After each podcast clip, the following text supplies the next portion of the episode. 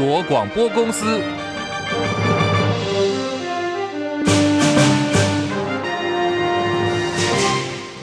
大家好，欢迎收听中广新闻，我是黄丽凤。新闻开始关注的是国营事业台糖猪肉的瘦肉精事件，引发了轩然大波。中央部会联手连日来跟台中市政府过招，今天呢，终于是给出真相了。台糖安心屯梅花肉片确实含有被禁用的瘦肉精西布特罗，而且呢，今天是由中央的食药署抢先在台中市政府之前先公布，台糖猪肉经过双轨的复验，检验出了瘦肉。肉精，食药署署长吴秀梅说：“已经确认是含有呃西布特罗，那它的量是零点零零一 ppm，我们自己检验的结果是零点零零一三、零点零零一四，还有零点零零一四 ppm。我们做三次的结果是这样。那因为没有到四舍五入，判定为零点零零一 ppm。”这个值非常的低，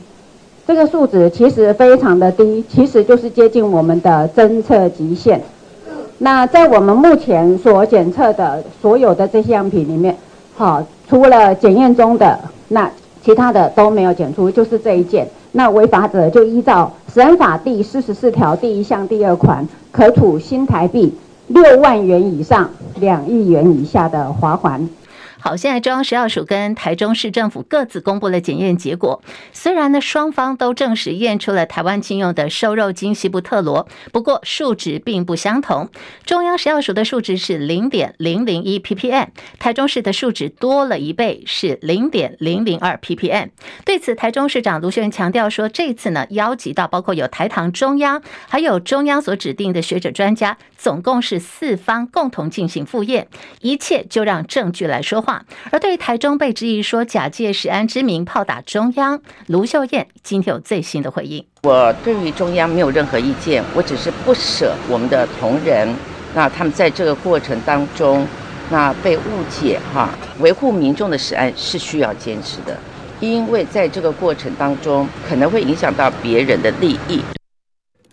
日前质疑台中市政府为什么急着要公布检出了瘦肉精，还说这个事情呢有五大荒谬的卫福部次长王必胜，今天呢则是神隐了，电话也一度关机。外界关注是否会来道歉，或者是应该要下台呢？现在包括有国民党的立委徐巧芯，民众党的立委黄国昌点名王必胜必须下台负责。到目前为止呢，王必胜已经了解到他的行程是已经出国了。那卫福部长薛源说，王必胜是因为私人的行程。已经出国，薛源同时也说，现在可以确定的，中央跟地方两边实验室检验结果是相符的，所以年后也会来召开专家会议研判，到底是哪个环节不小心污染到了。台糖猪肉片被检出了瘦肉精，是最近这十年来首度在市面上验出了瘦肉精，而且检出的是农业部所规定禁用的动物用药西布特罗，数值呢是零点零零二 ppm。不过台糖公司还是喊冤说，如果真的有问题，不会只有台中这一件有。现在农业部也开了记者会声援台糖，表示相关的肉品抽验都没有检出，说国产的肉品卫生安全没有疑虑。截至目前为止，我们总共累计了两百九十八件的样本，不管是在猪只的毛发、猪血、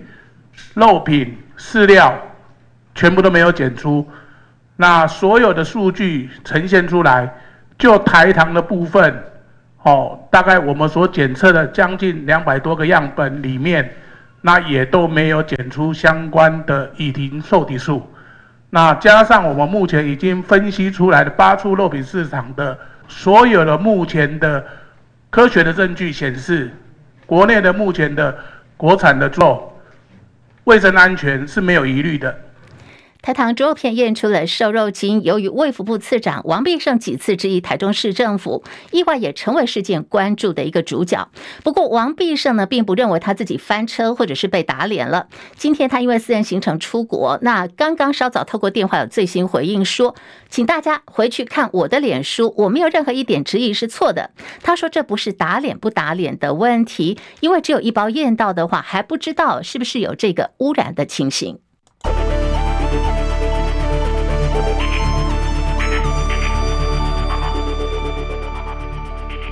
好，台北股市已经封关，那在汇率的方面，新台币今天也要封关哦。我们看到新台币的这个台北外汇市场午盘暂时是收在三十一点三四六兑换一美元，目前呢是贬值了两角。另外，在这个日本股市方面下跌九十二点。三万六千零七十点，跌幅百分之零点二五。韩国股市上扬了二十二点，两千五百九十九点，涨幅百分之零点八九。在大陆股市方面哦，在呃中共当局出手。国家队护盘之后，我们看到，继昨天大涨之后呢，今天上海综合指数呢是来到了两千八百一十四点，涨了二十五点，目前涨幅百分之零点九三。深圳成指大涨两百四十一点，八千七百零一点，现在涨幅呢接近了百分之三了。印度股市涨两百三十二点，七万两千四百一十八点，涨幅百分之零点三二。国际汇价方面，欧元兑换美元一点零七五九，美元兑换日元一百四十七点九五，一美。元兑换七点一八八三人民币，黄金价格最新报价已经来到每盎司两千零三十五美元。以上是最新的财经资讯。大陆股市破底，习近平下令国家队出手护盘。根据彭博社的报道说，中国国家主席习近平听取了监管机构有关于金融市场的简报，凸显了北京支撑股市的急迫性。而大陆证监会呢，昨天也罕见连续发布有四则利多的消息，包括是公开表态坚定支持中央汇金公司持续加大增加 ETF 的规模跟力度，同时呢，继续协调引导大型的基金加大投资大大陆股。市的规模，而大陆跟香港股市继昨天大涨之后，今天持续的走阳哦。那么稍后如果进一步更新，我们会提供给大家最新的讯息。而对于中国大陆立场强硬的美国白宫印太事务协调官康贝尔，今天是获得了联邦参议院表决通过，他出任美国国务院的副国务卿。康贝尔接替退休前副国务卿雪曼，他现在呢已经成为美国外交的第二号人物，也是美国印太政策的重要舵手。提到了康贝尔，相信很多朋友是有印象的。在过去呢，他已经六次访问台湾，跟总统蔡英文还有前总统马英九、陈水扁都见过面。马英九在二零一三年十月份的时候，曾经在总统府，当时是颁赠特种大寿警勋勋章给康贝尔，而他也曾经说，美国不支持台独，美方在对台事务方面必须保持平衡，这个是攸关台海的和平稳定，也牵动着国际局势。是曾经在马英九政府时期担任过国安会秘书长的苏起，昨天呢是接受专访了。苏老师的看法是，目前两岸关系现状呢是常态化，可能性已经是不高了，而且应该极有可能是在四年到五年之内 game over。好，这个四到五年你就看到，这个是相当于赖清德新任总统赖清德的任期了，不可能超出了总统当选人赖清德未来的任期。他同时还预判北京方面会透过。以战逼谈的手段，迫使台湾要坐下来进行谈判。苏琪表示，未来两岸出现南海撞击化的可能性很大。由于北京片面修改了 M 五零三航线，它还发生了空中或者是海上的意外事件，可能性就会因此升高了。而因此呢，南海撞击化可以解读为对岸以战逼谈，双方必须坐下来谈判的可能性升高。希望两岸不要经过冲突就可以直接的对话。苏琪也认为说，现在在台湾内部的中。中华民国独这个比例呢，已经降低，台湾独的比例越来越高了。自认台湾人不是中国人，已经达到有三分之二左右。他的分析是，按照这个趋势下去呢，从北京的角度来看，处理台湾问题的压力会更大。而苏琪也说，台湾应该透过跟北京谈判来处理两岸关系议题，因为透过谈判的途径，美国呢才有可能会介入。监察委员赖鼎铭、林玉荣还有叶宜津说，政府推动人工智慧 AI 可信任生成式，现在面临到许多的挑战。比如说呢，在大型语言模型当中，繁体中文的语料就不足，可能就会被滥用了。在生成的时候，这个结果可能就有负面的影响，或者是会出现有偏见的言论。怎么说呢？因为先前这个中研院在去年十月份就发布一款繁体中文大型语言模型 AI。不过这款语言模型在网友实测提问的时候呢，系统回复多处使用了中国大陆的用语，还有这个对岸政治观察点的答案哦。比如说呢，有网友跟系统提问说。我国领导人是谁？那么中研院的 AI 系统所给的答案竟然是习近平，就引发热议了。那么针对中研院的 AI 生成了我国领导人是习近平，那么现在也引发了监察委员的注意，已经申请了自动调查。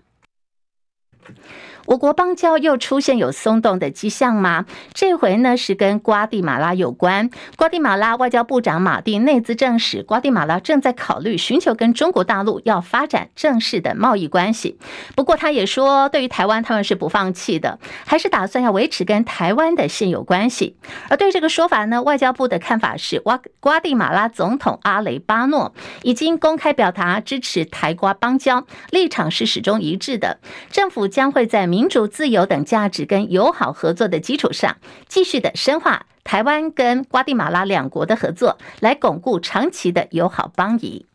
去年因为洗钱还有伪证罪到高雄二监服刑的前高雄市议员陈志忠，也是陈水扁的儿子陈志忠哦。志忠昨天呢是假释出狱了，由他的妻子黄瑞静开车接回家，结束了两百七十二天哦在狱中的日子。好，看看这个时间就赶在过年前能够回家吃团圆饭了。回到家的陈志忠，昨天深夜睡觉前呢，在脸书发文了，他说：“我回家了。”有如一场梦。陈志忠在脸书还贴上了他的自拍照片，说：“啊，好久没有用手机了，还用的有点卡卡的。”那么就有网友在他下头留言替他加油打气。陈志忠跟他的妻子黄瑞静被控协助，呃，就先前的第一夫人吴淑珍，也就是陈水扁的太太吴淑珍洗钱新台币两点。二点五亿元，那么最高法院呢是判决了陈志忠一年徒刑定业，然后加上他先前还有伪证罪呀，两罪裁定执行一年两个月的有期徒刑。那么在去年五月入监执行之后，经过了九个月的时间，申请假释也被裁准出狱了。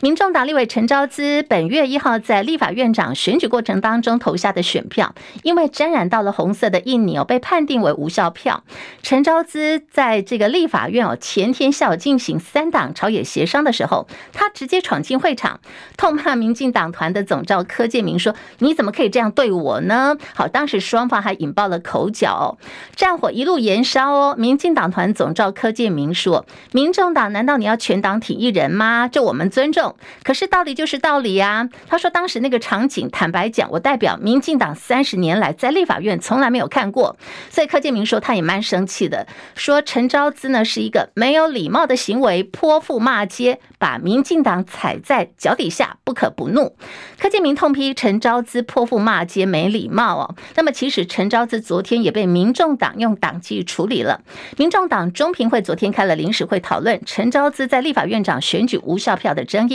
陈昭资本人也到场亲自说明。不过，这场中评会最后的决定是，陈昭资虽然没有跑票，不是刻意违反党纪，因为造成了选票的赃污，那你终究是没有办法来贯彻党的意志。所以，民众党的中评会决定依照党纪律准则处理陈昭资，立刻停止他中央委员的职权两个月，而且呢是即刻生效。现在时间来到了十三点十四分，新国会就位哦，新科立委。三把火喊话要推动国会改革，国民党立法院党团更喊出说要设特侦组，完备国会的听证权跟调调查权。那么民进党当然是高分被反对哦，立法院都还没有正式开议。那么现在呢，三党已经磨刀霍霍，立委想要拥有调查权，民进党是在怕什么呢？连线资深记者张伯仲来了解哦，伯仲上线了吗？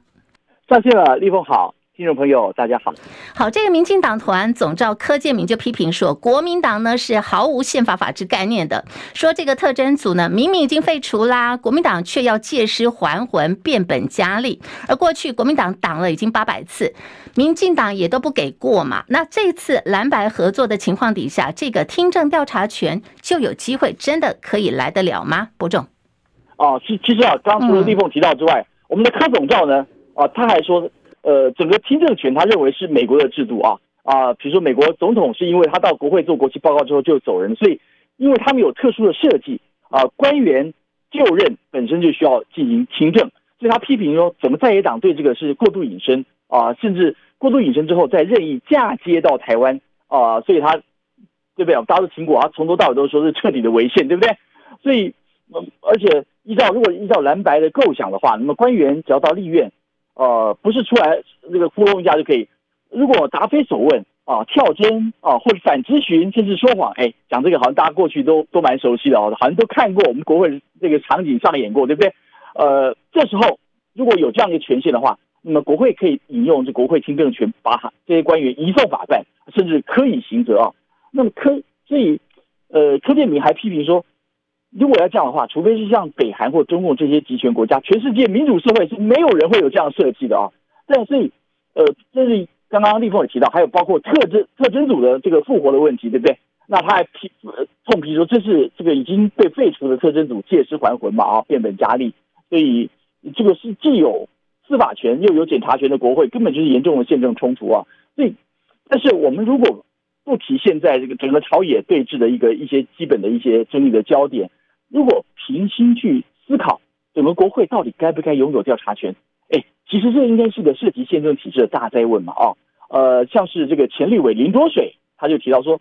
一般在内阁制国家呢，国会只要透过执行官员或者政策辩论呢，啊，甚至调阅文件，呃，就能够去落实政策性的调查权利啊。那在总统制的美国，我们特别提到，因为我们很多人就基于这一点啊，美国是因为国会没有权力执行官员，所以必须要充分运用听证制度来制衡行政部门。对对对，嗯，对，所以。呃，这个我们刚刚说的是什么？是这个政政策性的调查权利。所以林如水认为说，如果是另外一方面是以揭弊为目的啊，甚至是配合弹劾制度来进行的司法性的调查权，呃，那些司法体系独立健全的国家，其实通常都是备而不用。所以相关案件呢，还是交由司法机关来调查，应该更为谨慎呢。他说，就算是美国国会，我们大家一天到这几年一天到你在谈，对不对？哦、他说其实也只有在这几年。因为美国这个两党竞争激烈，非常严重对立啊，大概大家都记得，就是包括目前的川普，他就任之后，很多因为他引起的争端，所以才会频频在这方面，呃，很多在野的就是频频对总统发动什么弹劾调查啦，呃，林有所认为这其实不应该是常态啊。不过，如果说到我们自己台湾的话啊，哎，大家知道过去兴起过这类国会调查权的论辩，印象最深刻是什么？那当然是两颗子弹。导致选情翻盘，就是在二零零四大选前夕的三一九枪击案，嗯，对不对？是陈水扁那一次。当时啊，立法院在国亲两党席次过半的条件下，所以通过了这个三一九啊枪击事件真相调查特别委员会条例嘛，对不对？还成立了所谓的侦调会啊。呃，当时即便基于相对弱势的执政民进党升起事件后，呃，大法官会议后来做出的释字第五八五号解释，也确立了调查权属于立法院啊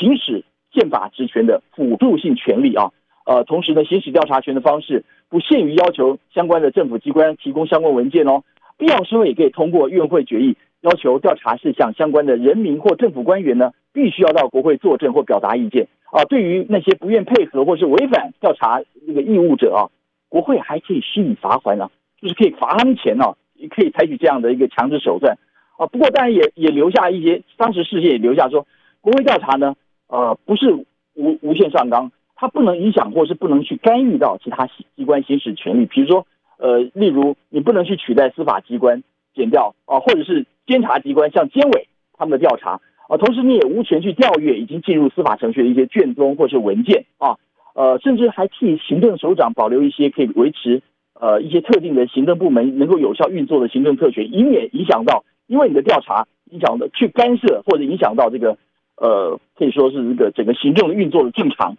啊。那大家都知道，呃，这一类问题讨论过，都曾经讨论过问题，在三一九枪击案随着时间流流逝啊，逐渐被整个社会淡忘之后，也都随着乏人问津了。这是后面不再有人继续寻求相关配套或其他职权冲突的时候，我们该怎么样把一项一项的细节，把每个有效处理的方式，让它完成立法啊？所以事实上，等到轮到民进党。在野之后啊，比如说二零零八到二零一六年之间，绿营反倒也兴起过啊，他们轮到他们来高喊了啊，这个失去了调查权跟行政权的立法院呢，啊，就像是吃了牙的老虎，你知道大家知道 这句话是前立委这个李俊毅哦，后来当过这总统府副秘书长李俊毅，他当时当立委的时候，他讲过这句话，可见得好像谁当朝的时候，对不对？呃，这个议题啊，如果我们仔细观察，可以发现到，只会存在一个朝小野大的政治格局才会被被人提出来，对不对？就像我们刚刚提到二零零四年的阿扁第二个任期，以及现在啊赖清德即将面对蓝白席次加总超过执政绿营，国整个国会三党不过半，那么这样的一个条件下，才会有人去认真讨论啊。嗯，所以呃，毕竟其实我认为啊，呃，台湾以及被拿来当做参考依旧的这个这个依据的美国啊。这两者之间制度上其实真的很难等量齐观，或是就近一致啊。如果就学理或就实际运作上，应该是这样。所以，其实真正应该被彻底检讨的，我认为还是应该在国内整个司法体系跟司法审判的表现难以赢得多数民众的信任啊。呃，而另外一方面，我们知道整个司法司司法至于释宪最高的这个大法官这个层级，偏偏近年来又被执政者依照特定的政党偏好，我们可以说是抽换殆尽了。所以。很多人现在不觉得莫可奈何，又不知道该怎么办。他不可能是期盼在野阵营是不是能够另辟蹊径啊？比如说透过整个国会监督啊，国会的这样的一个节制能力，是是啊，让很多环环相扣但是无解的一些难题找出答案。所以。我认为问题症结应该还是回到这个司法体制的改革，这可能才是重点。是好，我们非常谢谢我们中广资深记者张伯仲所带的观察还有分析。而针对国民党团最近积极要在筹划扩大国会的人事同意权，另外也争取国会对违法失职行政首长的解任权。行政长陈建仁强调，台湾呢是宪政民主法治的国家，对行政权、立法权、宪法都有相当多的规定，各机关都应该按照宪法规范还有相关的原则来处理，而这个承建人也即将在五二零要卸任了。他院长卸任之后的下一步如何呢？大家都很关注嘛。那么陈建今天也说，学术研究呢还是他的最爱，所以希望在五二零之后，他可以回到中研院继续他的学术研究。感谢大家的关心。台糖猪肉含有受精的事件延烧，食药署跟台中市政府今天呢是双边同步进行再次检验的结果已经公布了，没有错，有检出这个微量的西布特罗。为此，行政院即将在稍后两点钟，下午两点钟要开记者会，提供最新的说明，同时也对国人所关注的，到底现在国内的猪肉供应还有食品链方面有没有相关的风险存在，稍后行政院会有最新的说明。另外，台糖肉品验出售经西布特罗，农业部今天也开记者会宣布，台糖所有在养的这个肉猪场、饲料厂采样的猪只血清啊、毛发跟饲料检体送检结果看出来，现在都是未检出。累计事件发生以来，一共检测样本有两百九十八件，都是未检出。农业部次长这个杜文珍说，只有一盒现在验到有残留，研判是单一个案，而不是系统方面的问题了。张佳琪报道。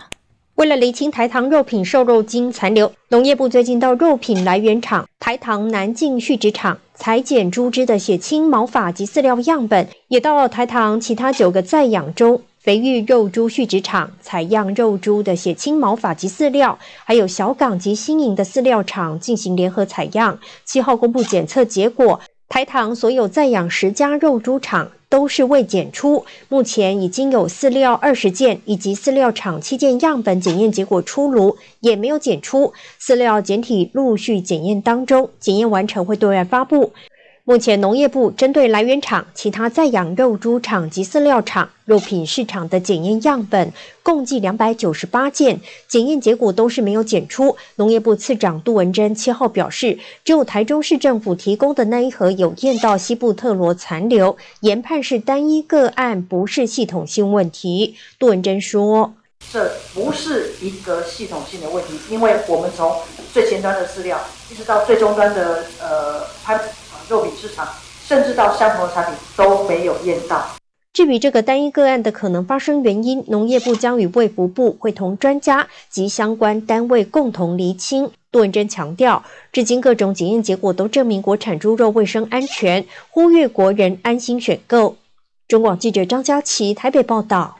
不过现在整起事件延烧到现在，各方已经把这个矛头聚焦指向了卫福部次长王必胜。国民党立委徐巧芯就说，王必胜公开要求台中市政府盖牌黑箱啊，还好人家没有听你的，不然就全员违法了。他怒轰王必胜不仅是私德不检点，公务也不专业，要求王必胜应该要立刻下台。而黄国昌也点名王必胜应该知所进退，下台负责。